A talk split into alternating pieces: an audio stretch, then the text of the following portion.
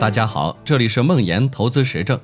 梦岩是且慢创始人，在互联网金融行业十余年，深入理解并实操美股、港股、A 股等多种投资方向。每周都会记录自己的实盘业绩和心得体会。感兴趣的话，可以关注梦岩的微信公众号。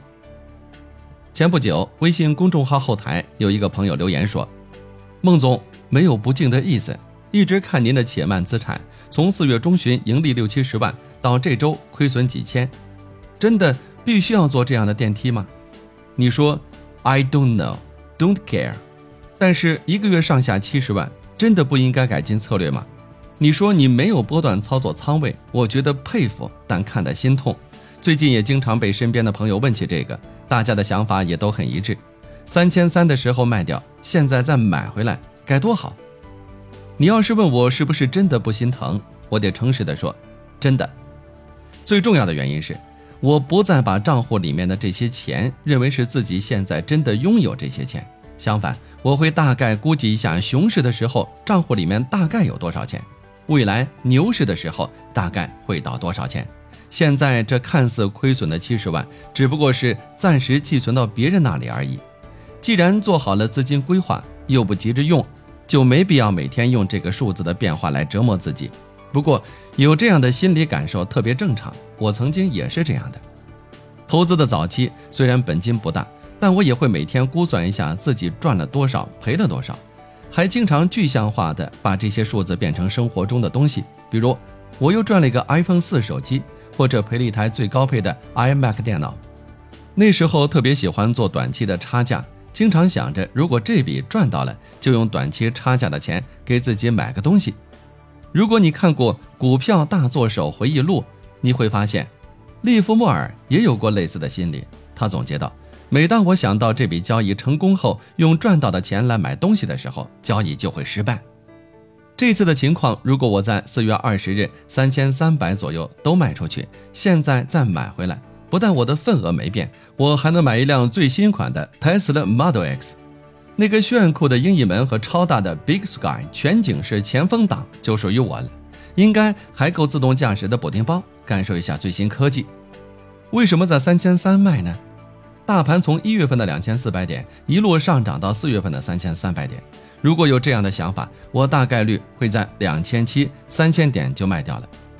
而在另一个平行世界里，可能并没有出现最近发生的一些事情，而股市也稍作喘息就翻身向上。现在已经快到四千点了，这些没有发生，也看不见摸不着。但我越来越觉得，很多时候看不见的东西比看见的东西更重要。前一段我推荐的书《数字游戏》里面有这样一个故事：二零零一年八月，曼联的主教练弗格森做出了一笔惊人的交易，他把队中的荷兰国脚后防中坚斯塔姆卖给了拉齐奥队。这笔交易震惊了所有的人。福格森卖掉斯塔姆的很大一部分原因，是因为在研究上赛季的比赛数据的时候，福格森发现斯塔姆的铲球数出现了大幅度的下滑。斯塔姆已经二十九岁了，加上他刚出版了一本愚蠢的自传，福格森认为他巅峰期已过，所以卖了他。福格森是一个坦然承认自己错误的人，他后来把这个决定称为他职业生涯最大的错误。他引用了心理学家埃利奥特·赫斯特的话。在很多情况下，人类和其他动物很难注意并使用那些未发生事件带来的数据。这些没有实际发生的事情不那么明显，难以让人记忆深刻并加以应用。是的，人们总是低估那些未发生事件的影响，而只关注于呈现在肉眼前的东西。福格森出错的地方就在于，比起看得见的铲球，他忽略了斯塔姆出众的位置感和杰出的阅读比赛的能力。铲球是一种万不得已最后使用的工具。斯塔姆的铲球变少了，是因为他提前到达正确的位置解除危机。他提升的价值凸显在很多肉眼和数据难以看到的地方。书中给出了这样一个结论：我们需要利用反事实思维去明白这些事情。也就是说，我们要在脑海中想象出一个和事实相反的世界，即一个完全不存在的世界。